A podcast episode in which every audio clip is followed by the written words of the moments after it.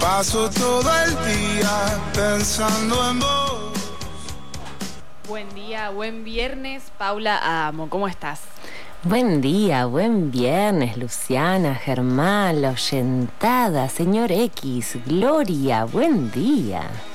Qué lindo tenerte acá, eh, es muy agradable porque además de que tu columna está buenísima, además significa que es viernes, entonces es como que siempre te recibimos con un buen humor, con una alegría, con una ganas de, de sumergirnos de lleno en todo lo que traes, así es espectacular, Pau, gracias. Gracias a ustedes, tengo mucha suerte, la verdad, eh, de venir el viernes y tener como todo este esta aura de, de fin de semana. Te la ganaste. Ay, qué lindo, qué lindo. Bueno, estuve pensando un montón qué traer. Y finalmente me decidí por eh, lo que para mí es que me abrió las puertas a la poesía, que es Oliverio Girondo. Lu, ¿leíste Oliverio Girondo? Muy poco, no soy de la poesía, así que me aburro muy rápido de la poesía. O sea, te leo dos carillas de poesía y ya tengo que soltar porque no, no lo puedo digerir. Eh, pero de lo poco que conozco, me, me encantó. O sea, me pareció que interpela. O sea, te lees un poquito, ya, ya te interpela. Me, me gusta, me gusta. Bien, eh, Girondo se da mucho. eh, bueno, mi nombre es Paula Damo Núñez, esto es Interrogando los Clásicos en FM Sueño. Podés, si querés, comunicarte al teléfono 2944. No, ah, no es más ese. No es más ese, Ay, casi. es- casi lo decís. El teléfono ahora es eh, 2944 213553. Bien, podés mandar un mensajito o llamar y también de, tal vez hay algún clásico que quieras que, que interrogue o alguna pregunta o algo que te haya pasado, bienvenido a eso. Lu, antes de empezar tengo una notición que es que voy a estar dando unos talleres de eh, crea- talleres creativos de escritura. Van a ser cuatro encuentros. La idea es eh, venir y trabajar con las figuras literarias o retóricas. eh, es presencial con protocolo COVID y hay opción virtual para quien no pueda, quiera hacerlo presencial. Así que te comunicas conmigo al 154 91 9177, lo voy a repetir al final de la columna, y eh, te acercas, son cuatro encuentros con, la idea es escribir, Eh, vas a salir escribiendo poesía sí o sí, vamos a trabajar los, las figuras retóricas, las figuras literarias, y vas a ir con muchos juegos, va a estar buenísimo. Así que nada, los invito a mis talleres de, escritura encanta, creativa. Pau. Estás súper invitada, Lu, obviamente becada, si querés participar. Una beca, me muero. Sí, sí, sí, total, me encanta. Ya tengo dos becades que, que van a participar. Eh, bueno, así que nada, primero que nada, invitarlos a eso. Eh, a mí Girondo fue el primer poeta que me abrió eh, la poesía. Me acuerdo que estaba en segundo o tercer año y Viviana Crobato, que fue mi profesora de literatura del secundario, que le mando un beso enorme nos presentó Girondo. Y después tuve la hermosa posibilidad de tener que dar yo, como profesora de literatura de quinto año, Girondo. Eh, y me sigue fascinando. Y sigue fascinando a, los estudiantes. Es increíble. Eh, Girondo estamos hablando de 1920. Pertenece a las vanguardias argentinas, lo que se estudia normalmente como Boedo y Florida, que es parte de la currícula canónica de los clásicos, que siendo barilochense, yo me acuerdo que me decían Boedo y Florida. Y yo no, no podía jamás dimensionar de qué me estaban hablando y, y por qué decía, bueno, ¿qué? Como Mitro y Leonel y como algo así en mi mente. Pero realmente yo no entendía por qué. Y me parece que es interesante eh, la capacidad que tuvo Girondo de eh, envejecer muy bien podemos decirlo. Lo siguen leyendo chicos de 16, 17 años y se encuentran fascinados. Bueno, tengo un montón de cosas y voy a tener que acotar. Bien, primero, eh, conventillo. Porque nos gusta, nos gusta así los, los cuchicheos. Dicen las malas lenguas que Girondo le robó la novia a Borges. Sí, mira, escucha esta. Eh, Girondo estaba casado eh, con Nora Lange, que escribió una novela respecto a eh, su, su viaje en, en barco con 33 marineros. Se llama 45 días y 33 marineros. Es una novela que al principio parece muy superficial, pero uno cuando la vuelve a leer se puede leer desde una lectura de género muy interesante respecto a esta posición de la mujer encerrada 45 días con 33 marineros en un barco en alta mar, que fue una experiencia casi autobiográfica ella. Bueno, resulta que eh, Borges invita a Nora, a Nora Lange, a la que le dedica de hecho una de sus críticas, a un baile y Nora lo conoce a Girondo y la que la termina acompañando al portal de su casa, años 1920, es Girondo y se termina casando con ella. Ay, me muero. O sea que así que de- se dice las malas lenguas que Girondo le robó la novia a Borges. Me encantan los chismes de hace 100 Es años. esto y no hay- que tienen que ver con la literatura. Podemos, hablar, podemos hacer una columna sobre eso. Sí, sí, sí. No es comprobable, digamos. Hay como historias, pero me encanta hacerme la idea. Solamente como imaginarme la cara de Borges con cara de, uh, me robaron una chica. Me, me divierte. Mejor que no sean comprobables. O sea, porque queda. O sea, como no se puede comprobar, ya está. Está todo en el terreno 100% de, de la especulación y la imaginación. Total. Así que bueno, em, bien.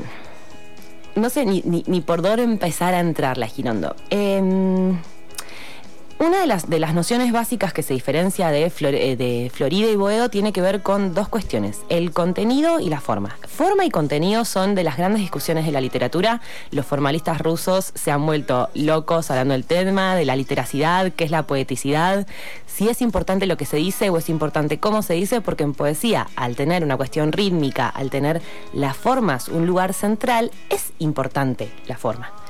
Entonces, esta, esta gente, estamos hablando de 1920 y estamos hablando del momento en que en Europa estaban apareciendo todas las vanguardias. Las vanguardias lo que hacen es hacer una ruptura muy fuerte de la figuración. Uf, bueno, ay, ¿cómo vamos? ¿Qué significa hacer una ruptura de la figuración? Lo que pasa es que una de las cuestiones que con los grandes avances tecnológicos ya, por ejemplo, no tenía sentido pintar una pintura realista porque ya la fotografía y el cine estaban muy avanzados. Y además hay como un gran descreimiento de la razón, porque acababan de salir de la Primera Guerra Mundial que se vio como algo que la razón, como, como luz de los hombres, había generado una de las mayores catástrofes eh, de la humanidad. Entonces empiezan las vanguardias a decir, basta de la razón, vamos a dejar de poner la, razón eh, como primer plano, vamos a empezar a trabajar con la figuración. Entonces aparece, por ejemplo, Picasso con eh, los... se me fue los cubistas y, su búsqueda que tiene que ver con justamente romper la figuración y de alguna manera que un objeto tenga todos los puntos que lo están observando a la vez. En literatura eso es muy difícil de hacer, porque ¿cómo haces para que un objeto sea mirado todas las veces a la vez?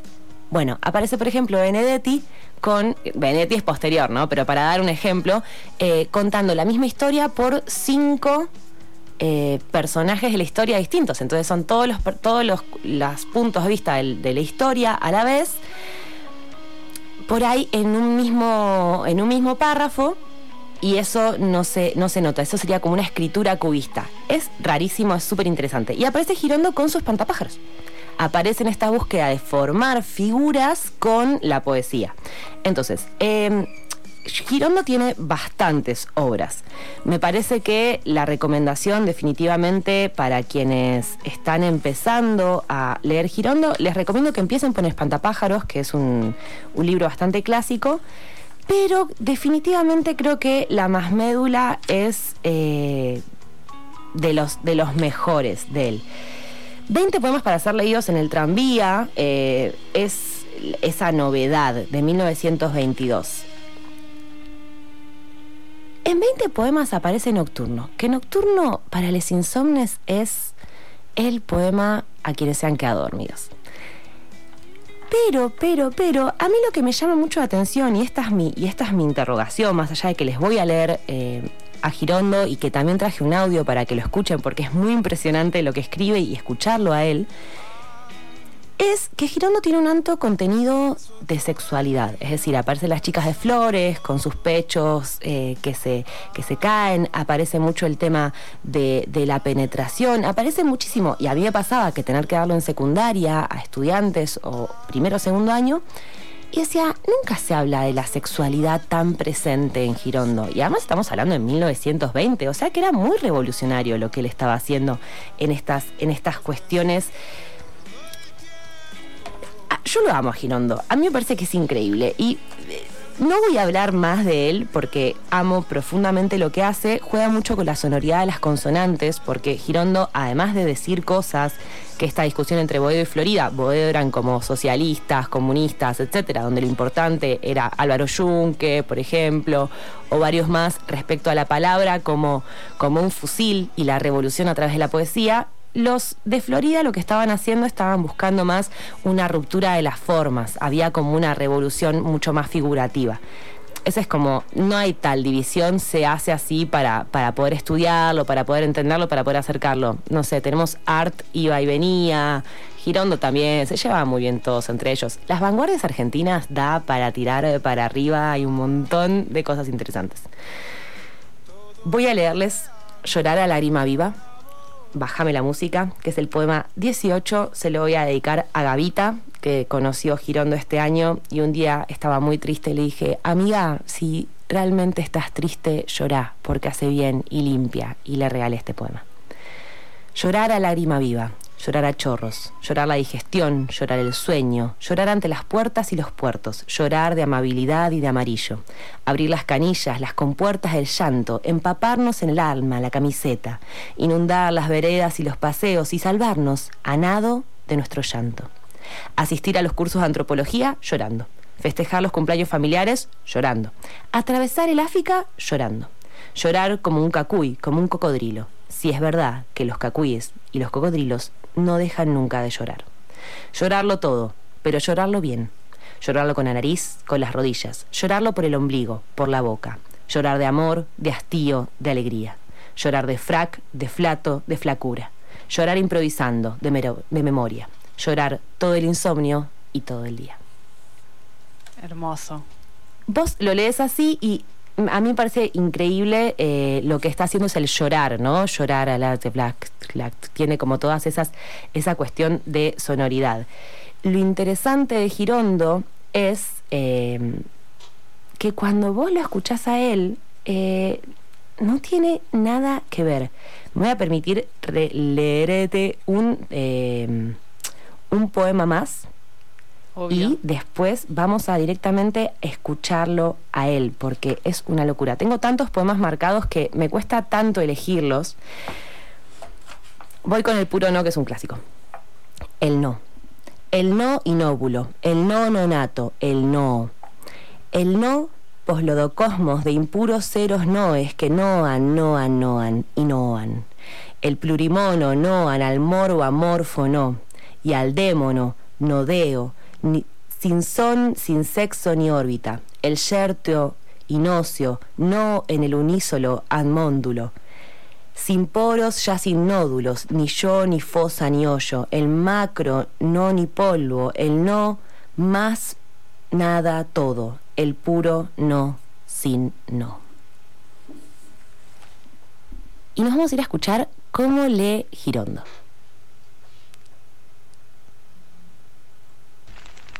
Hay que buscarlo. En Erosígis plena de huéspedes entonces miando de espera ausencia, en lunadados muslos de tribal epicentro, tumultos extradérmicos, corazones fiebre de noche que burmúa. Y a ola, ola, ola, al abrirse las venas con un pez lampo inmerso en la nuca del sueño al que buscarlo, al poema.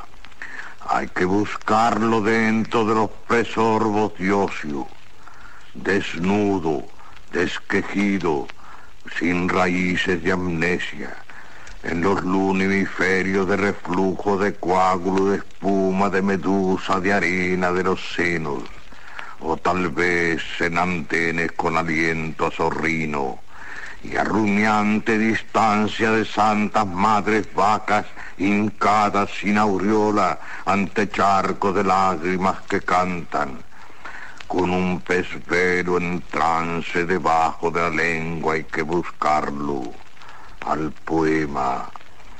Hay que buscarlo ignífero, súper impuro, leso, lúcido viodo y novio, entre pitelios de alba y resacas insomne de soledad increciente, antes que se dilate la pupila del cero, mientras luendo inefable encandece los labios de sus voces que brotan del infrafondo eufónico con un pez grifo en la mínima plaza de la frente que buscarlo al poema.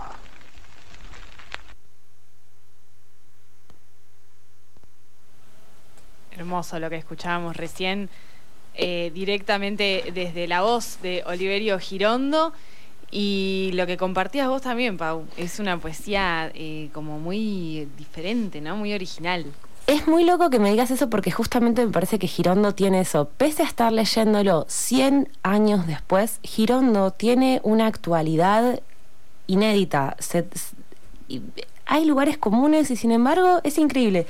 Y la verdad que tengo un montón de, para hablar de Girondo, pero les quiero leer este porque este no es un, es un, no es un poema, a vos te lo puedo mostrar, entonces ves que está escrito como en prosa directamente. Este es el 16.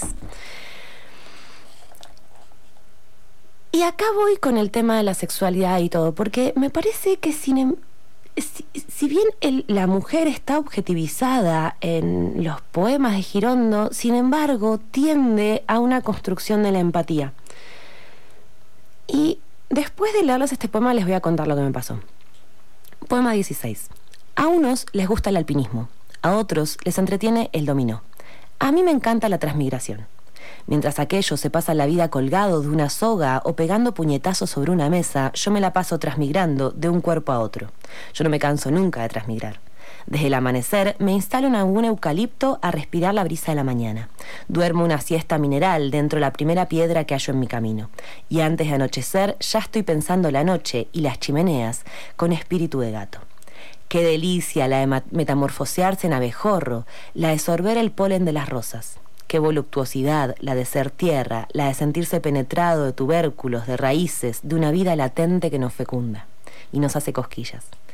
Para apreciar el jamón, ¿no es indispensable ser chancho?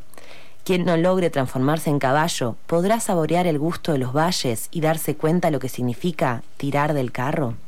Poseer una virgen es muy distinto a experimentar las sensaciones de la virgen mientras la estamos poseyendo. Una cosa es mirar el mar desde la playa, otra contemplarlo con unos ojos de cangrejo. Por eso a mí me gusta meterme en las vidas ajenas, vivir todas sus secreciones, todas sus esperanzas, sus buenos y sus malos humores. Por eso a mí me gusta rumiar la pampa y el crepúsculo personificado en una vaca, sentir la gravitación y los ramajes con un cerebro de nuez o de castaña, arrodillarme en pleno campo para cantarle con voz de sapo a las estrellas.